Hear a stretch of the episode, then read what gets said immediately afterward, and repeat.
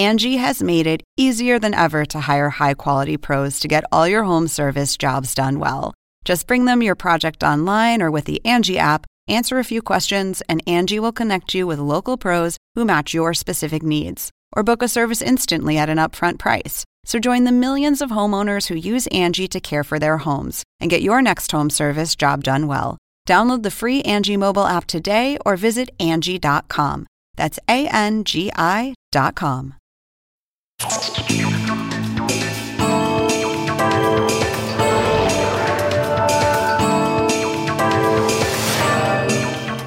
Hola, ¿qué tal? Soy Andrés Oppenheimer. Gracias por estar con nosotros. La invasión rusa a Ucrania sigue dejando cada vez más muertos, heridos y refugiados. Y el gobierno de Ucrania está pidiendo a los países latinoamericanos que adopten sanciones concretas, concretas contra el régimen ruso.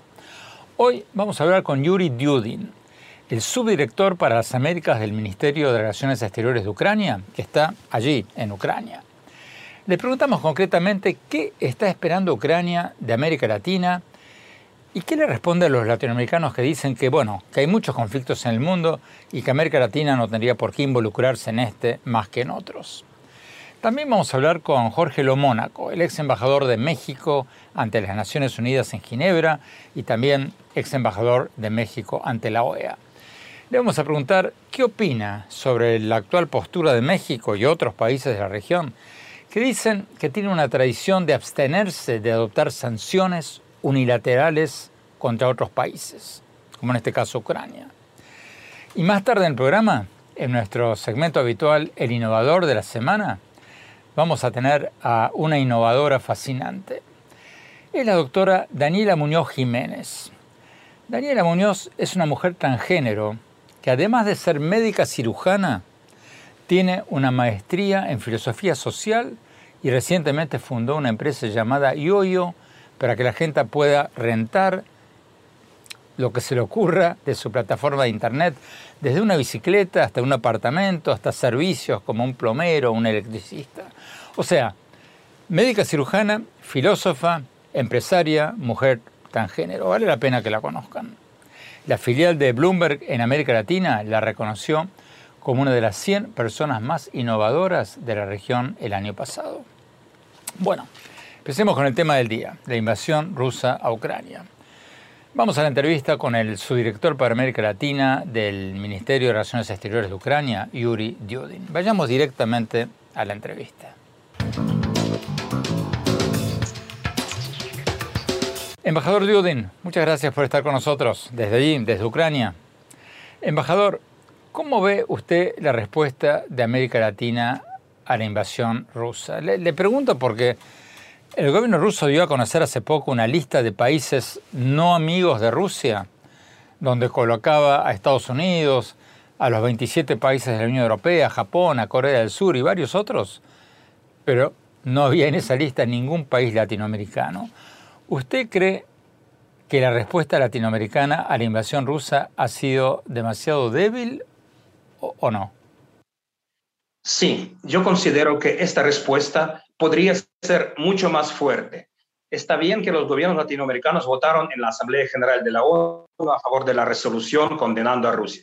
Está bien que hacen sus declaraciones con la condena de la agresión militar rusa, pero eso no basta. Nos gustaría que fueran más contundentes los gobiernos de los países latinoamericanos en condenar esta agresión rusa y esa condena debe ser explícita por algunas medidas más prácticas, como cortar los lazos eh, diplomáticos o expulsar a los embajadores rusos de, las capitales o reducir las embajadas rusas, como eh, prohibir eh, los canales de televisión rusos que funcionan en esos países y hacer otros, otras medidas que hacen muchos países de Europa, de Norteamérica y de todo el mundo.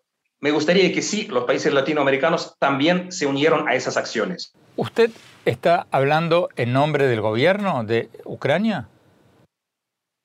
Correcto, eh, porque yo soy en la Cancillería que responde por la América Latina y estoy viendo, estoy acompañando los procesos y las declaraciones que hacen líderes de diferentes países de la región, que son bastante diversos, pero igual yo hago este llamado en nombre de mi gobierno, en nombre de mi Cancillería, a los gobiernos latinoamericanos para que apliquen más sanciones contra este régimen bárbaro de Rusia, de Moscú, de Putin, que está destruyendo miles y miles de personas civiles mujeres, niños, ancianos, que está bombardeando escuelas, que está bombardeando jardines de infancia, eh, maternidades, etcétera. Así que deben tomar medidas más fuertes y más drásticas contra este gobierno.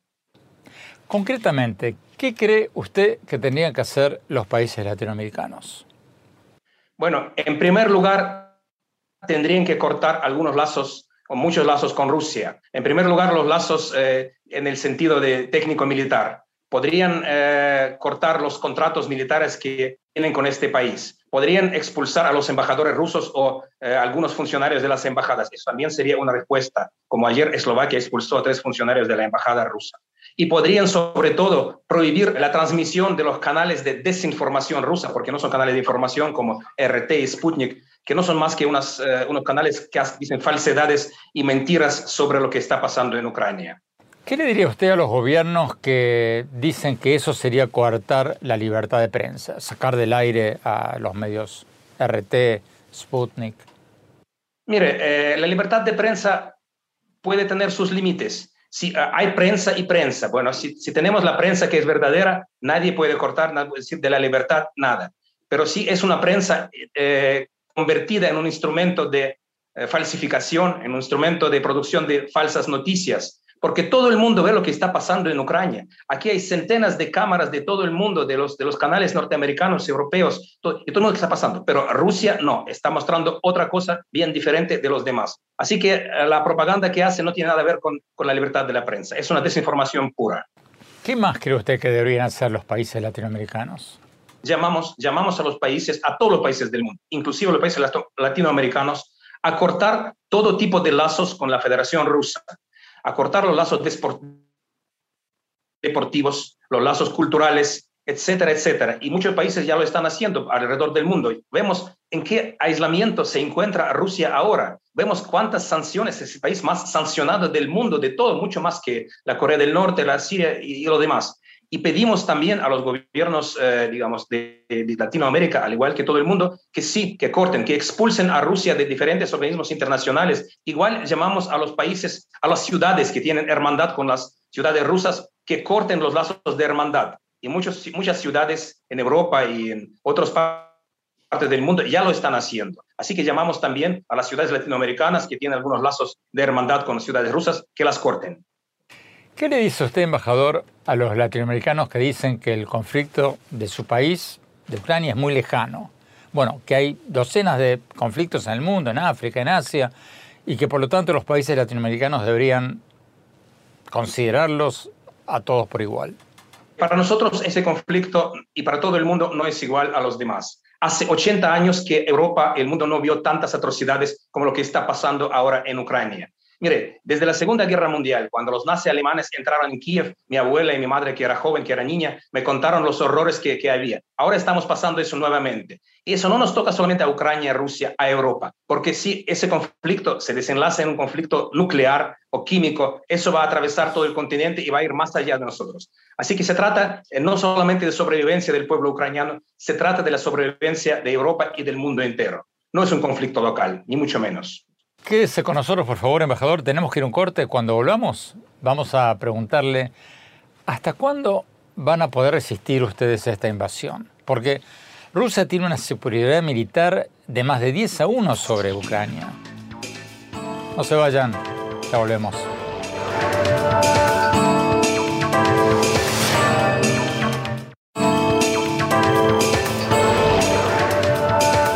Gracias por seguir con nosotros. Seguimos hablando desde Ucrania con Yuri Dudin, el subdirector para las Américas del Ministerio de Relaciones Exteriores de Ucrania, que está allí, en, Ucrania. Embajador, aprovechando que nos está hablando desde Ucrania, cuéntenos un poco, por favor, sobre su situación. Usted está en Kiev y, si es así, ¿cómo, se vive en una ciudad sitiada? ¿Dónde consigue comida? ¿Dónde consigue agua? Bueno, yo en este momento no estoy en Kiev, en primer lugar. Eh, por otro lugar, Kiev no es una ciudad sitiada, tiene algunos corredores por donde la gente sale y entra.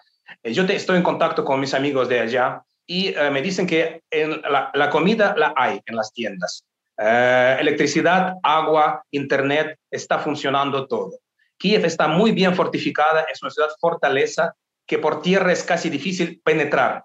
Así que los rusos lo que hacen es bombardearla con misiles con cohetes de largo alcance, con misiles crucero, eh, destruyendo los edificios residenciales y lo demás.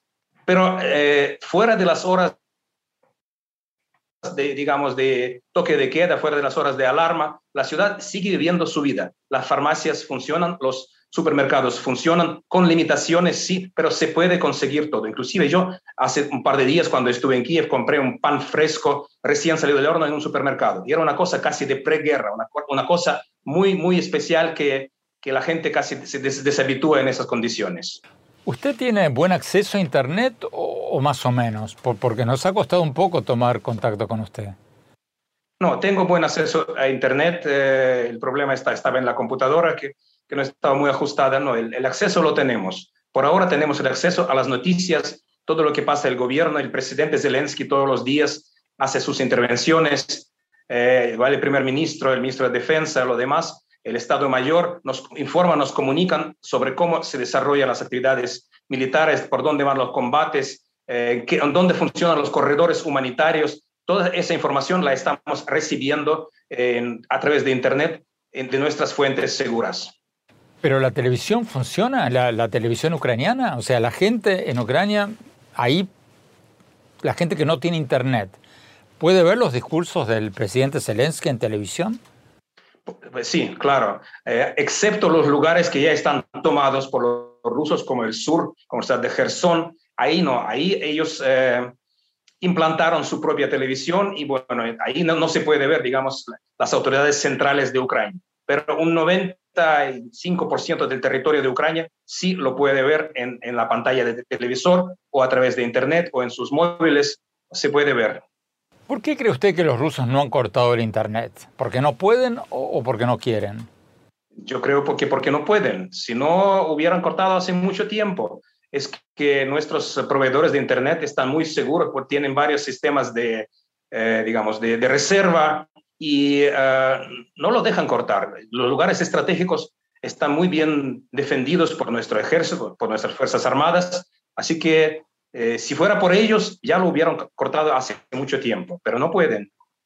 Embajador, eh, la pregunta que quienes vemos esta invasión de lejos nos hacemos constantemente, ¿hasta cuándo van a poder resistir ustedes esta invasión de Rusia? Porque los rusos tienen una superioridad militar de 10 a 1 o de 15 a 1. Entonces, ¿no es inevitable que terminen ocupando toda Ucrania? Mire, Andrés, es, es verdad que tienen superioridad numérica, la tenían mucho más al inicio de la guerra. Ellos no esperaban la resistencia tan fuerte, tan feroz de las Fuerzas Armadas, de las milicias populares de Ucrania. Ellos ya han perdido más tropas que en, los, en las dos guerras de Chechenia, que duraron más de dos, diez años y han perdido más, eh, más material militar bélico eh, que en los 30 años de Rusia pasados, o sea, cerca de 80 aviones, cerca de 100 eh, helicópteros, más de 200 tanques y mucho más material bélico está perdido. Así que Rusia no es invencible como se creía. Sí, son más fuertes y llegan con fuerza, pero Ucrania está resistiendo. Estamos recibiendo ayuda internacional muy fuerte, ayuda militar de los países de la OTAN, de otros países, y nos seguimos resistiendo a esa, a esa armada rusa y si hasta ahora no han logrado doblegar a Ucrania, igual si lo hacen, si ocupan las ciudades grandes, la Ucrania no se va a rendir. Ucrania va a continuar luchando eh, en la clandestinidad, en la guerrilla, y toda Ucrania va a, o sea, no van, no van a dominar, no van a doblegar tan fácilmente Ucrania, como se ve ahora en las ciudades ocupadas como Gerson, que la gente sale todos los días a las calles a miles y miles con banderas ucranianas, no está ocupada, desafiando a los ocupantes, a los agresores. Así va a quedar toda Ucrania si eh, desgraciadamente logran ocupar. Pero yo no creo que eso pase. Embajador Yuri Dudin, muchísimas gracias. Cuídese mucho. ¿Tenemos que ir a un corte? Cuando volvamos, vamos a hablar con el ex embajador de México ante Naciones Unidas en Ginebra sobre los argumentos de México y otros países de que América Latina no tendría que sumarse a las sanciones internacionales contra Rusia.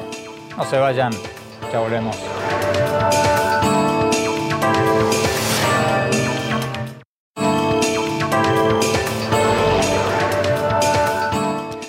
Gracias por seguir con nosotros en este programa sobre el tema del momento, la invasión rusa a Ucrania. Tenemos con nosotros al embajador Jorge Lomónaco, ex embajador de México ante las Naciones Unidas en Ginebra y ex embajador de México ante la OEA, ante la Organización de Estados Americanos. Vayamos a la entrevista.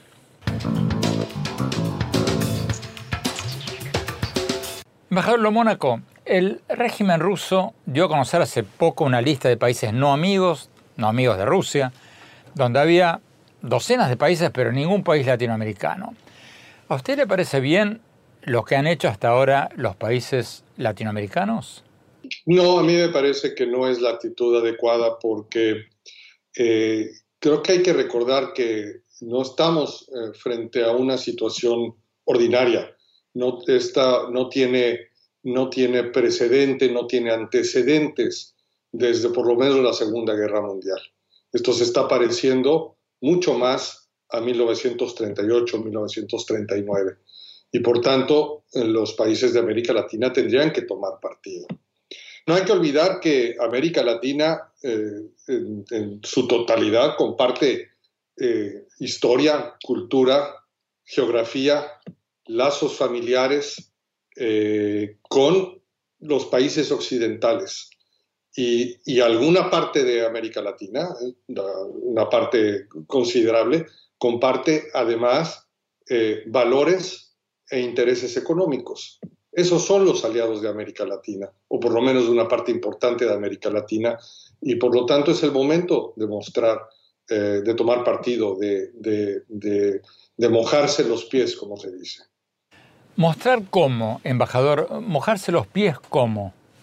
Creo que lo que está en este momento en, juego eh, y, lo que ha sido ampliamente cuestionado es el hecho de que ningún país de América Latina se ha unido a las sanciones que un grupo importante de países occidentales han impuesto a Rusia. Eh, ahí es donde se está midiendo el nivel de apoyo, el nivel de compromiso, más allá de los votos en Naciones Unidas. ¿Qué responde al argumento de que recién estamos saliendo de la crisis de la pandemia, que tenemos una gran cantidad de pobreza y que, bueno, que no podemos darnos el lujo de cortar exportaciones? Las exportaciones, el comercio entre América Latina y Rusia es absolutamente marginal. Ese no es un argumento válido. El argumento de fondo es un argumento político, evidentemente hay la convicción en una parte importante de América Latina de que la ambigüedad, la ambivalencia es positiva, como si siguiéramos en la Guerra Fría. En efecto, eh, durante la Guerra Fría la ambigüedad fue útil para muchos países, eh, pero ya no es la Guerra Fría. Esto es una circunstancia completamente distinta. Repito, no, no vista probablemente desde la Segunda Guerra Mundial, probablemente desde 1938-39. Embajador, ¿y qué responde a la crítica de que países como México tienen una tradición de neutralidad, que nunca han intervenido unilateralmente, supuestamente, en conflictos en otras partes del mundo? ¿Qué, responde a esa crítica?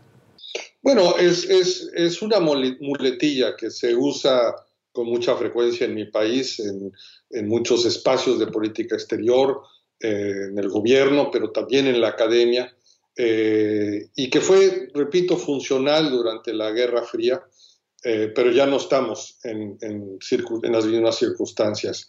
Eh, además, son argumentos falsos, son, son tecnicismos por una parte, por otro lado, son argumentos falsos. Por ejemplo, México envió armas a, a la República Española durante la Guerra Civil Española. No solo aplicó sanciones, no solo hospedó al gobierno de la República en México, sino que envió armas al, gobierno de la República, a la República en, batalla. México envió dinero a los sandinistas durante la revolución sandinista. Eh, hemos aplicado sanciones unilaterales. Pero concretamente, ¿qué podrían hacer los países latinoamericanos? Podrían, a ver, en el caso extremo, podrían eh, acordar, imponer sus propias sanciones, pero podría, sería mucho más eh, fácil, menos costoso y mucho más efectivo que se sumaran, si no a todas, a una parte importante de las sanciones ya impuestas por los países occidentales a Rusia. Por ejemplo, las sanciones que ya están teniendo efecto en América Latina, aún a pesar de que los gobiernos de la región no se han sumado. Por ejemplo, el espacio, el cierre del espacio aéreo es, es, eh, marginal. ¿Hay un costo político de no imponer sanciones? Y, si es así, ¿cuál sería? Yo sí creo que habría eh, consecuencias políticas que inevitablemente se traducirán en consecuencias económicas. Hay eh, los vecinos, los, miembros de la región, ya sea a través de sus acuerdos eh, bilaterales o multilaterales con Estados Unidos o por el solo hecho de, de, la vecindad del hemisferio, tienen una serie de ventajas eh, en el acceso al mercado norteamericano. Esas ventajas podrían empezar a disminuir, la inversión podría dejar de fluir, la ayuda, eh, la cooperación eh, para el desarrollo, la cooperación para proyectos de gobernanza o de derechos humanos o de eh, mayor consolidación democrática, podrían comenzar a escasear. En el caso, por ejemplo, es el caso también con la Unión Europea. México tiene un acuerdo de libre comercio del 2000 que nos hemos, eh, dedicamos muchos años. Lo mismo puedo imaginar para el resto de los países de América Latina, por lo menos para los países que han fincado su desarrollo en la economía de mercado, el libre comercio, eh, y no, han no pretenden aislarse del mundo, a menos de que esa sea la intención de, de los países que hasta la fecha no lo han hecho que han apostado a ser parte de la globalización y desde luego parte eh, de Occidente. Embajador de Mónaco, muchísimas gracias. Tenemos que ir a un corte. Cuando hablamos, vamos a hablar con nuestra innovadora de la semana. Es la doctora Daniela Muñoz Jiménez, una mujer transgénero que además de ser médica cirujana, tiene una maestría en filosofía social y recientemente fundó una plataforma de Internet para que la gente pueda rentar bienes y servicios. Una mujer fascinante. No se vayan, ya volvemos.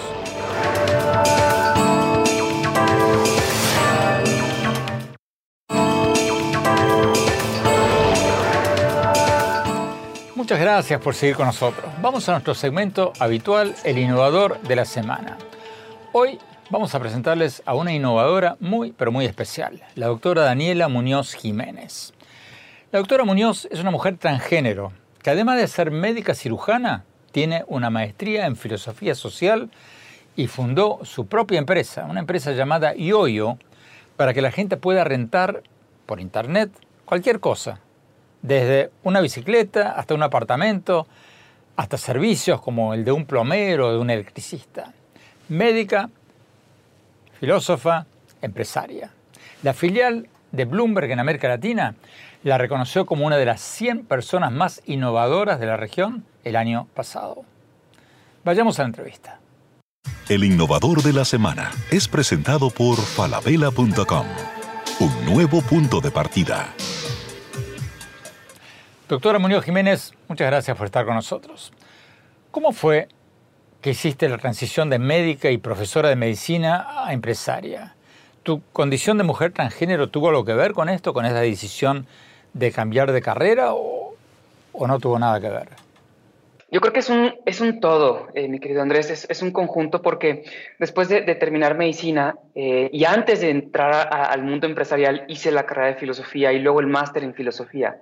Y justo en el máster de filosofía ocurrieron muchas cosas en mi vida. Ah, Además, además de enfocarme en filosofía de la economía política y filosofía del género, tuve la oportunidad de ir un viaje muy interesante a, Asia, en general, varios países, y este, este viaje me abrió los ojos, además de la carrera de filosofía y la maestría, me abrió los ojos, me, dio, me, me hizo darme cuenta que venimos de un eterno silencio mineral y vamos a un eterno silencio mineral, y que tenemos un ínfimo momento en vida para poder decidir lo que queramos en este ínfimo momento.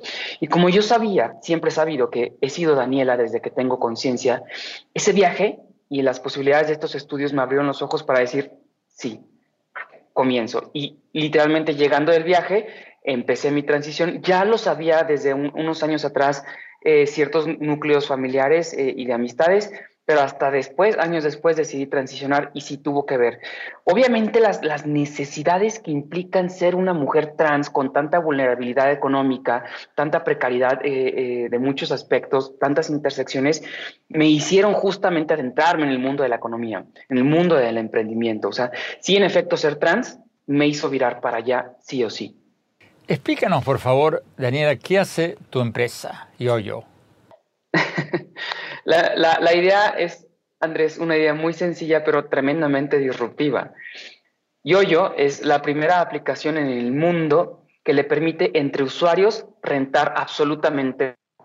Eh, entre usuarios se pueden rentar desde un vaso, literalmente, hasta un edificio entero. Y no nada más eso, Andrés, también sus servicios. Y aquí viene lo interesante. Hoy en día eh, la población eh, freelancer está totalmente descubierta porque no tiene ningún tipo de seguridad eh, médica, por ejemplo. Nos comprometimos con eso también. Y si alguien te renta, por ejemplo, tus servicios de YoYo, ya vas a tener seguro de gastos médicos. Entonces es la primera aplicación en la que puedes rentar entre usuarios absolutamente todo y es la primera aplicación que está, está asegurando freelancers, solo por el hecho de usarla. Bueno, pero hay muchas plataformas en que puedes rentar cosas y también servicios. ¿Por, qué dices que la tuya, la, plataforma de ustedes, hace algo único? Porque sí, en efecto, no nada más en Estados Unidos, en una, una muy grande y muy fuerte está en Londres, se llama Fat Llama, porque ellos rentan todo tipo de cosas electrónicas. En Estados Unidos hay un par de empresas que no puedo decir obviamente los nombres, pero es para rentar cosas en específico, pero no cosas y servicios. Literalmente en Yoyo puedes rentar todo, no nada más cosas, no nada más servicios, no nada más un sector de cosas, rentar todo literalmente, conocimiento, know-how, experiencia. Es más, hasta membresías y suscripciones, por ejemplo. O sea, si tú tienes una membresía compartible, puedes subarrendarla en Yoyo. Entonces, literalmente es una plataforma eh, multi, multimodal. Pero a, ver si entiendo. ¿Esta es una plataforma para que una persona que, por ejemplo, tenga una bicicleta en casa y no la use pueda rentarla? ¿O es para una persona que quiere usar una bicicleta una vez por semana y quiere rentarla en vez de comprar una nueva? literalmente para todo. Y también empresas, o sea, porque empresas pueden empezar a, rentar los servicios de, freelancers o de cualquier otra persona o cualquier trabajador, trabajadora, trabajadores. Y si lo hacen así, ya pueden tener seguro de gastos médicos incluido. Entonces, uh, YoYo es para personas que quieren ofrecer cosas, personas que quieren solicitar cosas y personas que quieren eh, obtener dinero eh, de sus servicios a través de YoYo. Daniela, quédate con nosotros, por favor. Tenemos que ir a un corte. Cuando hablamos, vamos a preguntarle a la doctora Muñoz Jiménez si su condición de mujer transgénero fue un obstáculo para lanzar su empresa o no. No, no se vayan. Ya volvemos.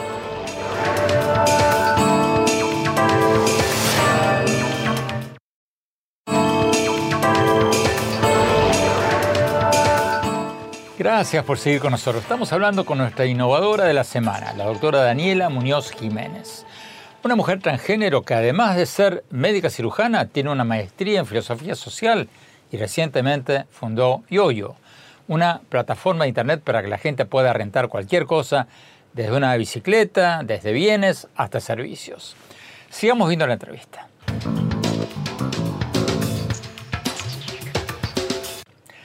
Daniela, ¿Tu condición de mujer transgénero es un obstáculo eh, en el mundo empresarial o no? Es una pregunta muy interesante, Andrés, porque ser mujer, así, a secas, ya representa, ya supone un obstáculo, eso, eso no hay duda. Muchas, muchas estadísticas de, venture capitals eh, han demostrado que, en efecto, de todo el capital que existe disponible en el mundo para inversiones, solo el 5% está destinado a mujeres. Solo el 5%. Teniendo en cuenta que se sabe muy bien a través de diversos estudios de estos, de estos venture capitals que las mujeres regresamos de un dólar invertido en nosotras un extra de 0.85 dólares y los hombres nada más un 0.35 de, de dólar. Imagínate, invierten menos en nosotras siendo que retornamos más. Esto siendo mujer, una mujer cis heteronormada. Ahora, ¿qué, pasaría siendo mujer trans? Sin duda, se vuelve un gran obstáculo, porque no apuestan por... Hoy en día, la mayoría de, estas eh, venture capitals o ángeles inversionistas no apuesta por tu idea, apuesta por quién la está vendiendo. Generalmente apuesta por tu género o tu genital, lamentablemente. Y no se ponen a ver que las personas que tenemos grandes necesidades, las personas que nos atraviesan muchas intersecciones, vulnerabilidades, tenemos una creatividad tremenda. ¿Por qué? Porque la necesidad es la madre de la inventiva. O sea, a mayor desafío, mayor respuesta. Volvamos a tu empresa, a, YoYo. ¿Cómo te aseguras que la gente que renta una bicicleta no te la robe? Híjole, ¿sabes?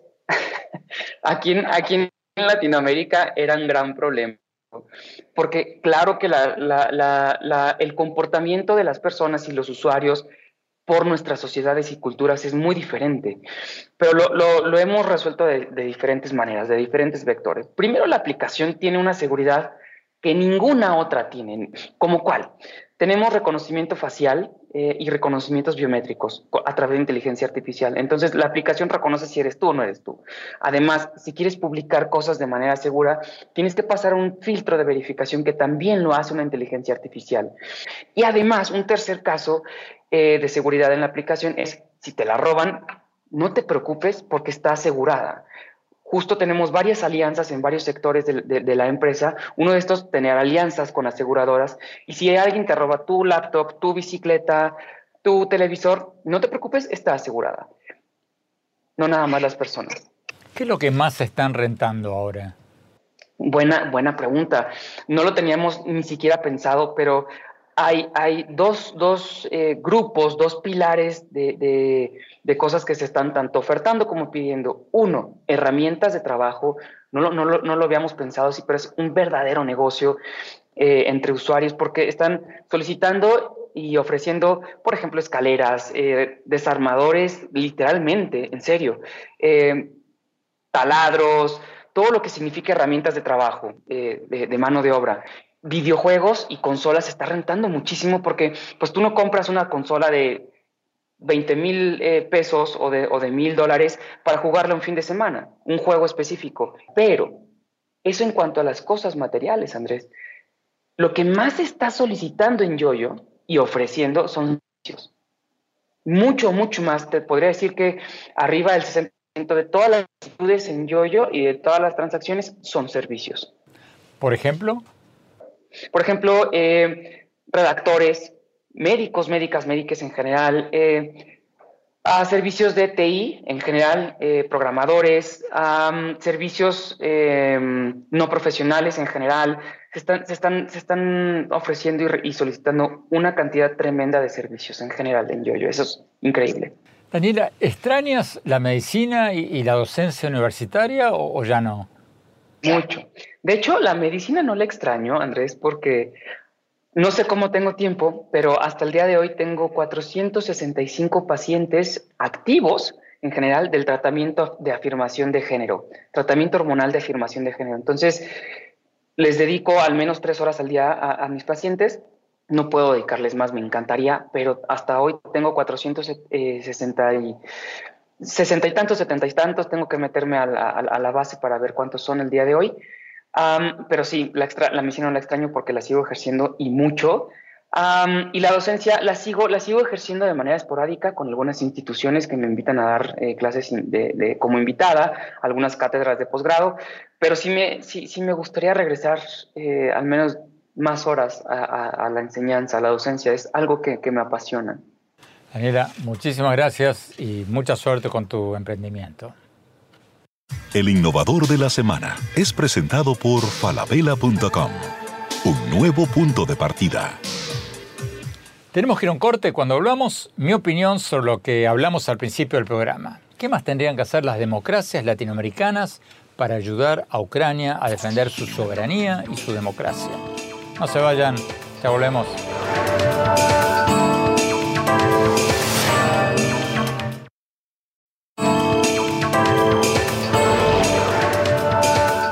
Muchas gracias por seguir con nosotros. Mi opinión sobre lo que nos dijo en el programa de hoy Yuri Dudin, el subdirector para las Américas del Ministerio de Relaciones de Ucrania, desde allí, desde Ucrania, de que los países latinoamericanos deberían tomar medidas mucho más contundentes, sus palabras, para sancionar a Rusia por su invasión a Ucrania. Lógicamente, Ucrania quisiera que América Latina se sume a las sanciones económicas de las principales democracias del mundo, y eso no sería un gran sacrificio para la mayoría de las democracias de la región, porque su comercio con Rusia es bastante menor. Pero creo que hay muchas otras cosas, medidas quizás simbólicas que los países latinoamericanos podrían tomar para mandarle una señal clarísima de repudio al régimen ruso y sobre todo para mandarle una señal al pueblo ruso de que Vladimir Putin los está engañando con la hora de mentiras que está diciendo constantemente a través de los medios oficiales rusos. Porque lo cierto es que Putin ha venido mintiendo cada vez más alevosamente. Mintió cuando decía hace pocas semanas que no iba a invadir a Ucrania, que eso era una campaña de desinformación del presidente Joe Biden. Después mintió cuando dijo que el propósito de lo que él llama una operación especial, no una invasión, era supuestamente desnazificar a Ucrania, hasta que todo el mundo se enteró de que el presidente de Ucrania es judío, descendiente de víctimas de los nazis, y la afirmación de Putin quedó en ridículo. Y ahora Putin miente cuando dice que Rusia no está atacando a civiles, que solo está atacando objetivos militares. Por favor, estamos en la era de los teléfonos inteligentes, estamos viendo todos los días las imágenes de los edificios residenciales bombardeados. No insulten nuestra inteligencia. Según la ONU ya hay 3 millones de refugiados ucranianos y apenas van tres semanas desde la invasión rusa. Por lo menos tal como nos pedía Judin en la entrevista de hoy. Nuestros países deberían tomar medidas simbólicas como suspender acuerdos deportivos y culturales con Rusia, suspender lazos con ciudades hermanas de Rusia, cosas de ese tipo. A mí me toca muy de cerca todo esto porque soy hijo de refugiados de la Segunda Guerra Mundial. Pero creo que esto nos debe tocar a todos. Porque hoy son los ucranianos quienes están pidiendo la ayuda del mundo democrático para poder sobrevivir como un país soberano y democrático. Mañana puede ser cualquiera de nuestros países. Acá, como en la Segunda Guerra Mundial, está en juego el futuro del mundo. No podemos hacernos los distraídos. Es una vergüenza que algunos de nuestros gobiernos estén mirando para el otro lado. Bueno, se nos acabó el tiempo. Los invito a visitar mi blog en el sitio de internet andresopenheimer.com. Ahí pueden ver mis artículos del Miami Herald y mis programas recientes de CNN. Y síganme en mi Twitter, en arroba Oppenheimer en mi página de Facebook, Andrés Oppenheimer, y en mi cuenta de Instagram, Andrés Oppenheimer Oficial. Gracias por habernos acompañado. Hasta la semana próxima.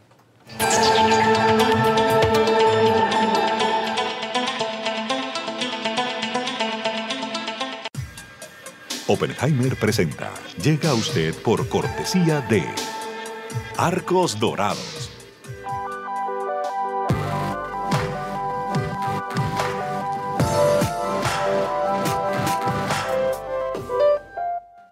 En Buenos Aires, Argentina, hay una universidad que cumple con la formación de los profesionales del futuro. UADE, más de 58 años, educando con pasión. ¿Sabías que según un estudio de la Universidad de Oxford, casi la mitad de los trabajos actuales podrían dejar de existir en 10 años? La inteligencia artificial llegó para quedarse. ¿Cómo te va a afectar la automatización? ¿Cuáles son los trabajos del futuro? Andrés Oppenheimer te lo cuenta en su nuevo libro, Sálvese quien pueda. Y no te quedes atrás. Encuéntralo en librerías.